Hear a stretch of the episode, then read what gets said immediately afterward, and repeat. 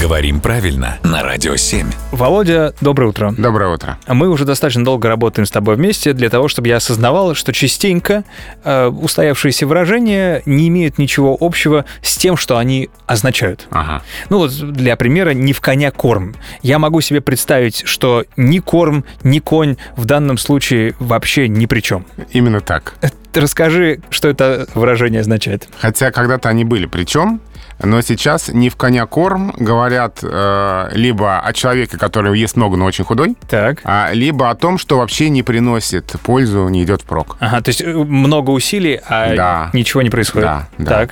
А связано это изначально действительно с конями. А, И здесь есть несколько версий. Первая версия, что это связано с э, конями, которые же были больные и старые. Мгм. Ну, то есть их можно кормить, а толку от них уже никакого. Логично. А вторая версия с конями и цыганами.